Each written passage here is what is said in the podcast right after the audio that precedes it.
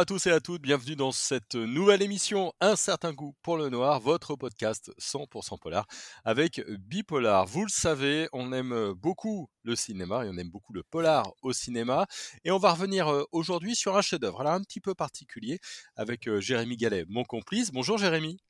Salut Jérôme. Je dis que c'est un chef-d'œuvre un peu particulier parce qu'il s'agit de Chao Pantin, le seul rôle dramatique de Coluche, un film avec Richard Anconina et Agnès Soral et aussi Philippe Léotard. film un petit peu particulier. Est-ce que tu peux nous redonner un petit peu le, contexte hein? C'est un film de 83. Voilà, c'est un drame réalisé par Claude Berry qui est sorti en décembre 83. C'est le 11e long métrage de, Claude Berry qui s'est fait connaître en 1966 avec le vieil homme et l'enfant. Euh, où il dirigeait le grand Michel Simon. C'est aussi la deuxième collaboration entre euh, Claude Berry et Coluche, puisque le réalisateur l'avait déjà dirigé dans la comédie Le Maître d'école, qui était proposée sur les écrans en 1981. Et l'histoire est tirée du roman d'Alain Page, qui signe les dialogues, et le roman est sorti en 1982. Mmh. Donc, on est au au tout début des années 80, tu as, posé un petit peu les enjeux. Alors c'est vrai qu'on se souvient de Chao Pantin beaucoup pour la prestation de, Coluche, hein, qui a été récompensé pour cela. C'est son seul rôle dramatique. à ce moment-là, il est vu vraiment comme le, le comique de service, quoi. Oui, alors c'est évidemment ce qu'on appelle un contre-emploi, tellement resté dans les mémoires que c'est devenu quasiment proverbial. Il y a même une expression qui consiste à dire faire son au pantin. J'y reviendrai un peu plus tard pour un comique, c'est-à-dire essayer d'obtenir une légitimité artistique en faisant quelque chose de plus sérieux. Et ça, ça vient de Coluche. Alors que si on place, replace ça dans l'histoire du cinéma, Coluche n'est pas le premier à, faire ce genre de contre-emploi. on avait déjà Bourville, même si Bourville avait fait des rôles dramatiques mais c'est vrai qu'il est particulièrement resté pour un film qui est un film testament qui s'appelle Le Cercle Rouge. voilà, des, acteurs, des acteurs comiques qui se sont fait mmh, connaître par des rôles, enfin qui se sont fait reconnaître plutôt par des rôles dramatiques. Ça n'est pas la première fois, mais c'est vrai que c'est spectaculaire avec Coluche parce que c'est un virage à 180 degrés. Mmh. le, film nous amène à Paris, dans le 18e arrondissement. Il est, il est pompiste. Coluche, est-ce que tu peux nous présenter un petit peu rapidement cette histoire? Alors, c'est l'histoire d'un pompiste alcoolique, solitaire, désabusé, qui est un ancien policier et qui fait la rencontre d'un jeune marginal, mi-juif, mi-arabe, qui vit de petits trafics de drogue. Et ce personnage est incarné par Richard Anconina, qui est une véritable révélation. Et va se nouer une amitié entre les deux personnages qui n'est pas forcément évidente au départ parce que ce personnage qui est joué par Coluche est un personnage qui est raciste, qui, est bourré de préjugés et qui ne s'en cache pas. voilà, donc, mais il va y avoir une, histoire d'amitié et une profonde, avec, une profonde affection qui va lier les deux personnages et qui va être brisée par un événement dramatique, c'est-à-dire la mort de, de ce jeune marginal, mi-juif, mi-arabe, qui s'appelle Youssef Ben Soussan. Mmh. C'est tourné de nuit, hein, c'est une ambiance très crépusculaire, entre guillemets, euh, volontairement euh, sombre. Euh, Chao Pantin, c'est d'abord une atmosphère. Tu as tout dit, c'est d'abord une atmosphère et c'est peut-être ce que je retiendrai personnellement au-delà de la performance, même bien au-delà de la performance de Coluche que tout le monde a salué, mais je pense qu'on ne salue pas assez tout le travail qui a été fait par deux artistes très importants, un décorateur légendaire qui est Alexandre Troner, le, décorateur des films de Marcel Carnet, on se souvient tous et toutes de, des Enfants du Paradis, et puis un formidable travail sur la photographie de, Bruno Nuiten, qui se fera connaître quelques années plus tard en tant que réalisateur de, Camille Claudel. Et, ces deux artistes-là vont créer une ambiance qui participe beaucoup de, de l'image que, laisse le film et de, de l'impression que laisse le film, une espèce d'impression cafardeuse dans un Paris populaire, tu le disais, 18e. Euh, on est aussi du côté de la Bastille, 11e. Euh, on va aussi dans le 3e arrondissement à un moment donné, mais ça tourne autour du 18e arrondissement. c'est un Paris populaire, c'est un Paris qui a été rénové. Il y a aussi une valeur documentaire dans, ce film-là, et, mmh. et c'est une ambiance très efficace avec un. On se souvient en particulier des néons qui éclairent la, la station-service qui aujourd'hui d'ailleurs n'existe plus. Station-service dans mmh. laquelle travaille le, personnage de, de, Lambert, joué par Coluche. C'est sans doute un des, films les plus sombres de, Claude Berry. Hein, c'est coincé entre le maître d'école, tu l'as dit, qui est une comédie plutôt, et Jean de Florette, qui est une sorte de drame, mais, du côté provençal. Euh, peut-être euh, un, film à part hein, dans, la filmographie de, Claude Berry? Oui, c'est une comment dire, c'est à part dans la carrière de Claude Berry parce que je dirais, et là il faut faire référence à des biographies qui sont des biographies juxtaposées tous les acteurs au sens le plus large du terme et tous les acteurs, oui, et toutes les actrices, mais tous les acteurs surtout partagent un, moment qui est un moment difficile dans leur vie. Coluche traverse une période très sombre dans son existence. Claude Berry lui-même traverse une période difficile. Philippe Léotard vient de se séparer de Nathalie Baye. Voilà, donc évidemment, il y a, cette ambiance-là, il, y a, cet état psychologique qui va impacter la manière dont les acteurs vont jouer. C'est évidemment le, cas, on a beaucoup parlé de Coluche, hein, on a beaucoup parlé de son divorce, c'est aussi quelques années après, après sa campagne présidentielle, c'est l'année après le suicide de Patrick Devers.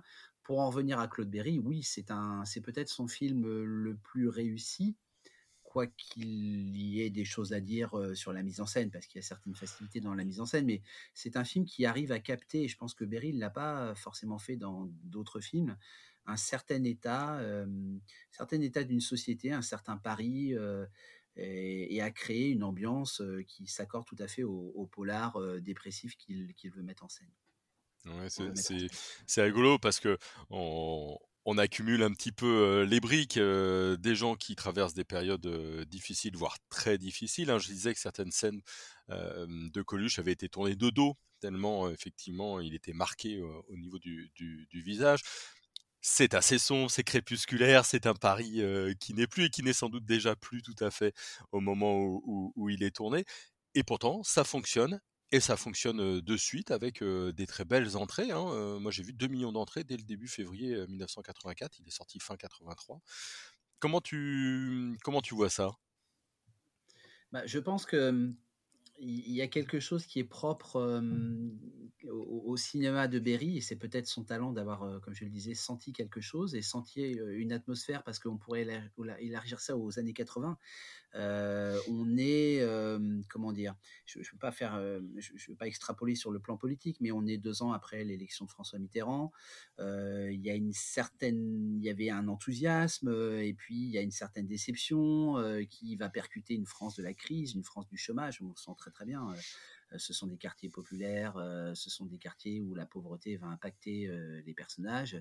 Et je pense qu'il y a quelque chose qui est profondément ancré dans les années 80 et Chao Pantin est, très emblématique d'une certaine ambiance des années 80 et d'une certaine forme de mutation à la fois de la ville. bon, Paris s'est beaucoup transformé, mais particulièrement ces années-là.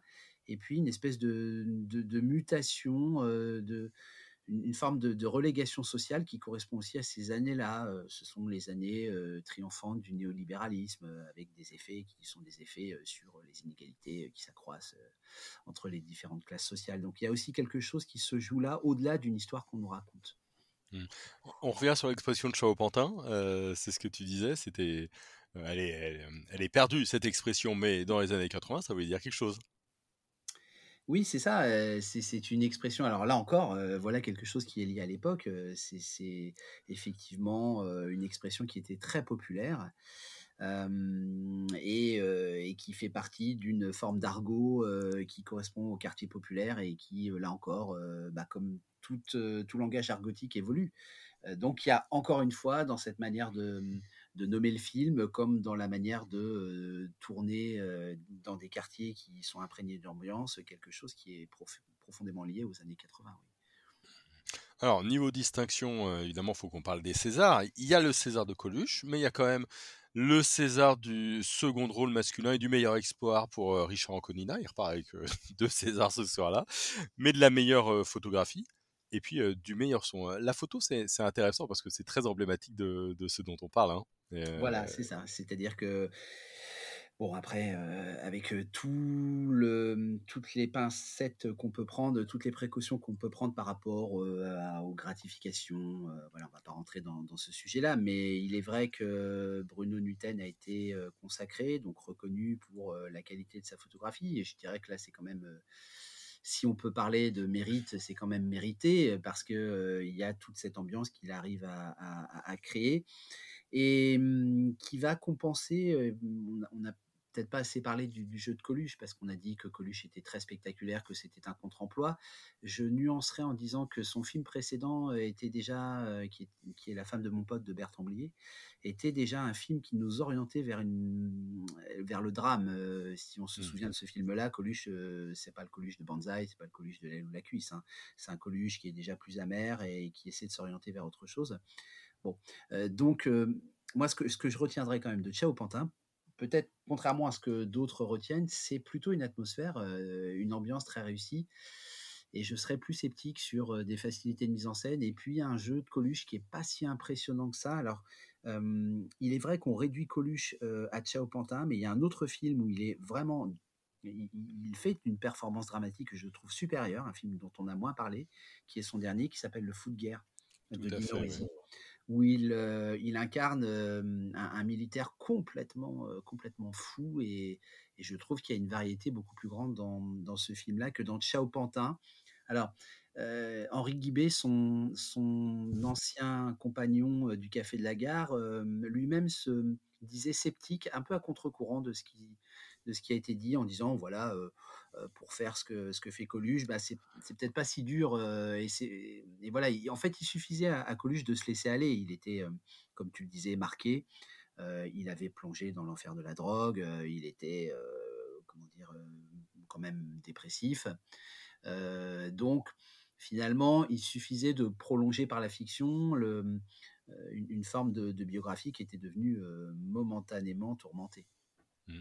Ce qui, est, ce qui est rigolo là sur Chao Pantin, ce que je disais, c'est que du coup, il est remonté au niveau des entrées, il est remonté dans le fameux top 30 des, des, entrées de cinéma après la mort eh de, de, Coluche. Ça veut dire que il, décède en 86, hein, donc on est deux ans après la, sortie. Le film reste en haut, en haut de l'affiche et pour, pour, tout te dire, pour moi, c'était quasiment son dernier film. Et tu, tu as raison, hein, le dernier, en fait, c'est le Foot de guerre de, de en, en, 85. Bon, on a fait le portrait euh, de, ce film-là, témoignage d'une époque. Coluche, évidemment, euh, Richard Anconina, Agnès Soral. aujourd'hui, on peut le regarder euh, avec, plaisir. Il tient encore le coup aujourd'hui, 40 ans après? Oui, il tient, il, tient le coup, encore une fois. Je, ne vais pas changer ce que j'ai dit. Il tient beaucoup plus le coup, à mon avis, par ses ambiances et par sa valeur documentaire que par, je dirais, son scénario intrinsèque, parce que l'histoire est quand même une histoire assez classique de personnage qui est un personnage qui cache un secret, un personnage qui est marqué par la culpabilité, et puis il y a un itinéraire qui va être un itinéraire de vengeance. Alors là, on pense à, des revenge films à l'américaine, ceux de Charles Bronson, et puis finalement, il y, a une rédemption. Il y a une scène qui est restée célèbre, c'est la fameuse scène où il est euh, où le personnage est au lit avec cette euh, jeune punk qui va l'aider à accomplir sa vengeance. Et puis il se met à tout lui raconter. Euh, voilà, d'ailleurs, c'est un des extraits qu'on montre le plus souvent parce que ça définit tout le personnage de Lambert avant qu'il y ait cette conclusion tragique qui en fait une espèce de personnage christique et, et sacrifié finalement. Bon, tout ça, tout ça n'est pas novateur. En revanche, je dirais que d'un point de vue documentaire, c'est très intéressant. Du point de vue des ambiances, c'est très intéressant. J'aurais tendance, là encore, à contre-courant, à préférer le jeu d'Anconina, Mmh. Qui a été doublement, doublement récompensé. Je crois d'ailleurs qu'il est plus possible d'être récompensé dans les deux catégories. Je, pense que le dernier à avoir eu le, César du meilleur espoir et du second rôle, c'est Tahar Rahim, mais il faudrait vérifier. enfin, en tout cas, voilà, Anconina est une vraie révélation avec un jeu qui me paraît moins figé que celui de Coluche, qui, à mon avis, joue sur deux ou trois effets par, par manque de confiance, peut-être justement parce que c'est une rupture. Après, voilà, il a été récompensé. ce qui est très intéressant aussi à dire, c'est que Et ça, c'est à la limite un, Coluche que je préfère, c'est qu'au cours de la cérémonie des Césars, retrouvant sa verve coutumière, il ne se montrera pas dupe de cette récompense en rappelant que, je, vais le paraphraser, que le cinéma français vide ses comédies et récompense ses drames. Et en ça, il a tout à fait raison. Et là, il mettait le, le doigt sur quelque chose de très important et de très intéressant, c'est-à-dire que les comédies font beaucoup d'entrées mais les comédies sont souvent dévaluées par les critiques et que ce qui fait pleurer est mieux considéré que ce qui fait rire. Mais ça, c'est alors là, c'est une vieille affaire en Occident, hein. c'est-à-dire que le, ce qui, la tragédie supérieure à la comédie, il faut remonter à Aristote. Hein.